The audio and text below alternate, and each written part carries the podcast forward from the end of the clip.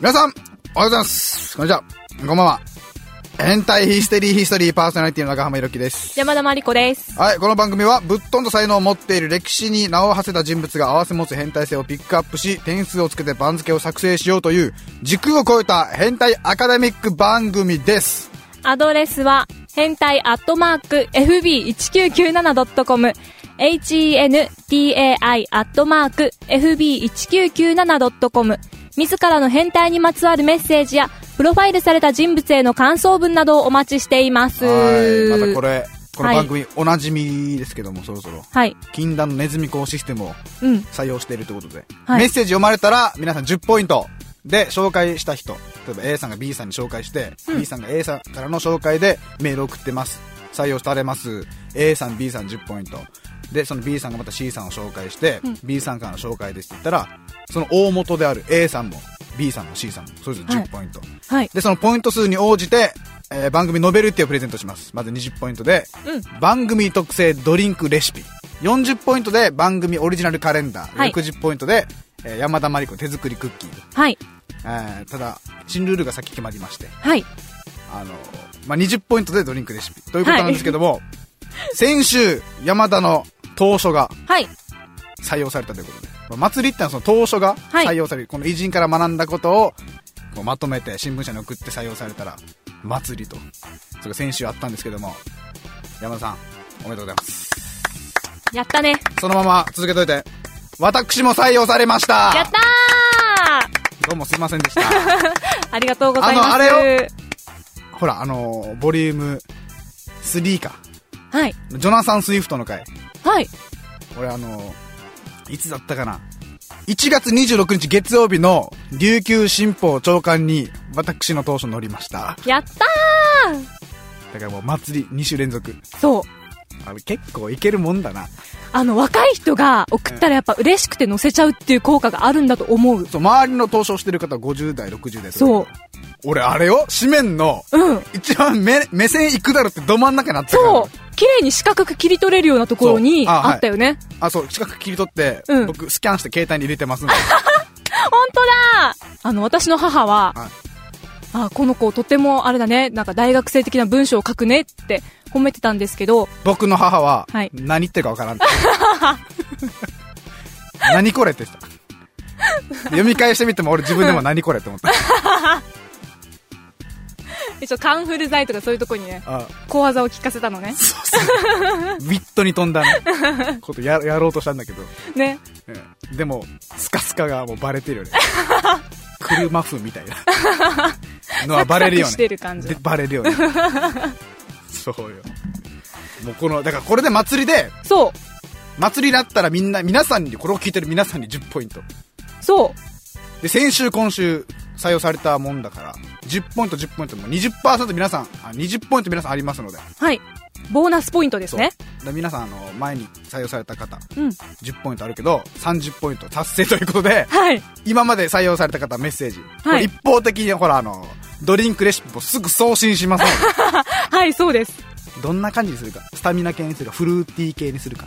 あのー、ちょっとこの番組っぽい感じの味がいいよねって。この番組っぽい味。色で言ったらもう灰色しか思い浮かばない。灰色はちょっとね、難しいね。ひじき入れたりと入れか。たりと か、ね粘土入れたりとか。闇鍋みたいな。ちょっとじゃあ、フルーティーな感じで飲みやすい方がいいのかなそうだね、もうここはもう、女の子マリコのセンスに任せよう。よし。俺も、干渉しなくていい。 いいですよ。もうお前のセンスに任せていい。いいですよ。もう来週から、あ美味しかったっていうメールが来るように。あの時、採用された僕ですけどそう。でもこれ皆さんあんまり、僕、ノベルティのポイントと内容あんまり言ってないですけど、はい。 200ポイント貯まったら、番組出れますからね。あ、そうですよ。ここにね、もう一つマイクを設けて、は喋っていただきますい。い。ただきますからね、これ。はい。で、でもはい100ポイントでも、うん。電話に出てもらえますからね。そうですよ。テレフォンショッキングみたいにね。出てもらうんですよ。そうそう。だからそれ目指して皆さんどんどんくださいよ。ろしくお願いします、でもなんか最近今日ニュースを見たらお私たちと同じシステムを使ってる会社の社長が捕まってましたよええー、だからネズミコータルだから。そうなんですけどねもともとの悪の方だろだから私ドキッとしました。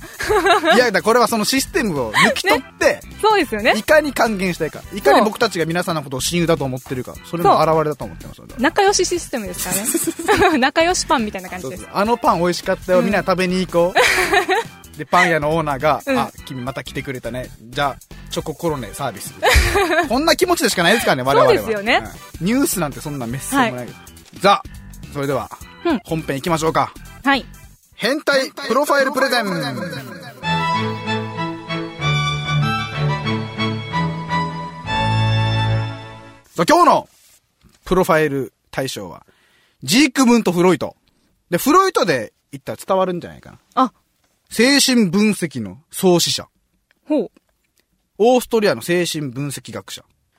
これフロイトが唱えたことは、性格というのは、人間、パーソナルっていうのは、それぞれの性の発達段階うん。で受けた影響によって決まるという理論によって、フロイトは研究を進めた。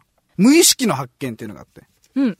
例えばうっかりポロって言ってしまうだったり、はい言い間違いをするだったりとか、うん。まあ夢もそうよね、一種の。無意識の部分。これは本当は人間の深層心理を示している。今でいう心理テストの走りみたいな。あー、いや心理テスト辿っていったら大本はこのフロイトの精神分析理論というのに辿り着く。そうなんだ。そうそうそうそう。で、この無意識を支配しているのは全て性的な欲求につながる。うんうん。これリビドーっていうらしいんだけど。うんうん。全ては性的につながると。これを軸に精神分析をやってるんだけど、こうよく考えたら、うんまあそういうし精神分析の創始者ということで偉大だけど、こうよく見てみたらね、その研究内容自体が、これもはらんでるぞと、うん。ちょっと紹介しますね。はい。例えば何歳から何歳までは何々期。要は性の発達段階うんうん。で、い5つに分けたんかな。うん。1つが、最初がね、生まれてからだいたい2歳くらいまで。うん。更新期、口、唇期。うん。で、更新期。うん。これは、口に欲求を感じる、リビドーを感じると。うん。口は最初に経験する快楽の源で、生存のためにある。もし乳離れが早すぎて、口への刺激が不足した場合、悲劇的で不信感に満ち溢れ、皮肉屋で攻撃的なパーソナリティが形成される可能性がある。ほう。乳離れが遅く刺激を多く受けた場合、その口に対する刺激が多かった場合は、口寂しいのがずっと続くのかな、その時の。あー。タバコやアルコール摂取の意欲の増加。ほう。爪を噛む行為などの症状が出る可能性がある。ほう。だから指しゃぶりしてるやつは、うんうん乳離れが遅すぎたんだなと思って結構。あでそういうのでどんどんステージでうんうん行ってるわけ、フロイトは。で、次。これ別にポッドキャストだからいいですよね。肛門 期。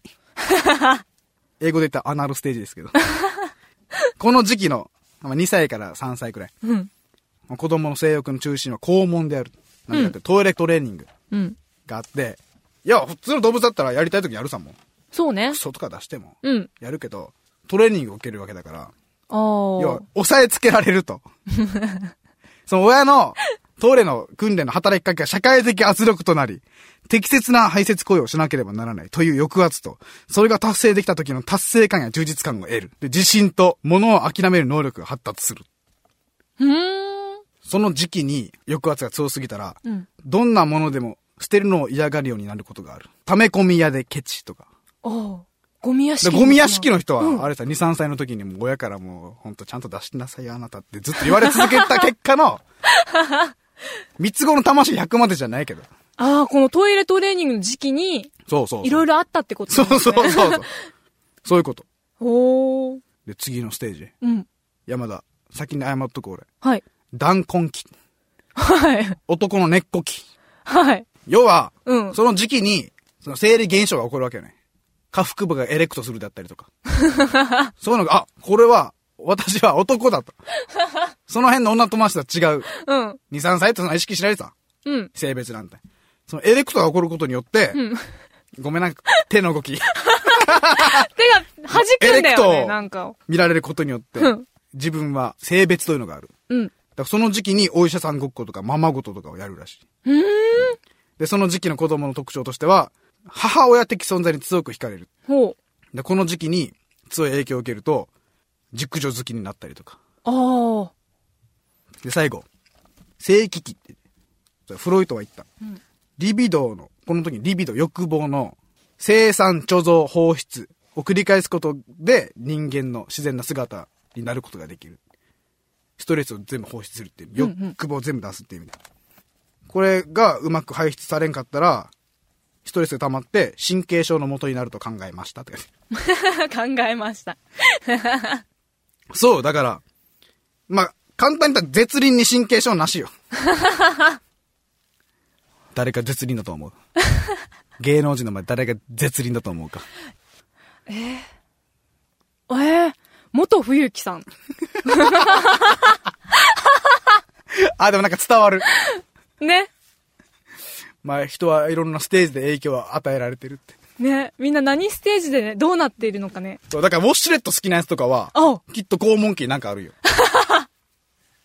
えー、じゃあ、とうとうのそれを考えた人人はは、、もうみんな肛門期になんか与えられてるよね。ああ、私の友達、そこに入社する子がいるんですけど。ああ、もうそいつ確実にですね。そうですかね。はい。 そっか。じゃあこのガムばっかり噛んでるヤンキーの子とかも、うんこうちっちゃい時に、更新期の時に何かあったってことなのかなそう、愛情を受けなかったでね。あーって言ってるのよ、フロイトは。そっか。ええ、じゃあこんなことを踏まえた上で、うんスターバックスのうん外の席で街の人を観察してたら、え。うん。あの、いろんなこのステージの人が見られるんじゃなそいうだよ。ここに1時間は潰せるんじゃないのあ、更新期とあか。ああいつ、あ、信号を与えるときちゃんと走ってくれてる。愛情を与えられてるな。じゃあもう更新機とか、肛門機はこの人ちゃんとクリアしてるみたいな。楽しいで、ちょっと派手な格好、ミニスカート履いてる人がいたら、あ、この人、正規期の時になんかいろいろあったんだなって。あると思うよ。おー。そういうのが全部人間の性格が形成されていって、うん。精神分析。もうこれが元になって作られたみたいな。そうなんだ。じゃあじゃあちょっとそれを踏まえた上でお感想を書こうかな。あ、お願いしていいですか。はい。じゃあ、それでは、おい作文を仕上げましたので、サンキュー読みたいと思います。おい。フロイトと性格について。うん。私たち女子は、一般的に心理テストというものが大好きです。そうね。そうです。女たちは。心理テストとカフェね。そう。はい、どうぞ。 その根源は、オーストリアの精神分析医、フロイトの定義だということまでは知りませんでした。うん。人はいくつかのステージに分けられて、言いたくないので、ステージ名はカット。うん、それは俺も言ってほしくない。そのステージで受けた影響によって人の性格が変わるのだそうです。ほう。そこでひらめいたのですが、はい。人は必ずどこかでつまずいているのではないかという疑問ですまあ、。いいこと言う。いいこと言う。どこかでつまずいています。そう。挫折のない人間はいないということね。ちょっとした刺激とか失敗とかで人はつまずいて後々まで性格としてそうそうそう。そう大きく影響されているということを発この見し定まし義たで。言うとね。うんうん。それを踏まえると、皆さんがカフェのオープンテラスで座って人を見ていると面白い発見があるかもしれません。うん。人の人生の厚みにお気づくのかもしれません。最後どんな素晴らしいまとめ方そうすると、あ、まとまったね。手に持っているコーヒーが、さらに暖かくなるかも。おおしゃれかっこキャンキャン風に。ーおしゃれ、さすが実家がカフェ経営してるだけ ある。しゃれてるね。このフロイトの性的発達段階を知ることで、うよりガールズトークに花が咲くことでしょう。でしょうカフェでの。そうでしょじゃあこれを踏まえて、う。はい。僕の、まず当初、はいま。た乗るかどうか、うん何をテーマに書くかというとはい。創始者というのは初めはみんな理解されないほう。例えばね、うん今あんなに美味しいって言われてるタコやイカもうん。初め食べたやつはあ、絶対気持ち悪がられてるよなんでこんなぬめりましたねクーバーこいおつらみたいなーって外国人の人からそうってなるよねう。うん。でもその人はタコやイカを食うことによって巨大なマーケットを創出したんだよおー。そういう始める人っていうのは、うんどっかこのぶっ飛んでるというか空気が読めないというかそうよね。そういうのは金揃えてるよねということを言ううん。で挫折のない人間はいないということねそうだよ ね。今考えた。うん今インスパイアされたばっか まあ、うよかったよかった。り学問は何から始めるかわからないねパーソナリティの長浜ひろ きと、山田まりこでした。さよならさようなら Produced by Feedback.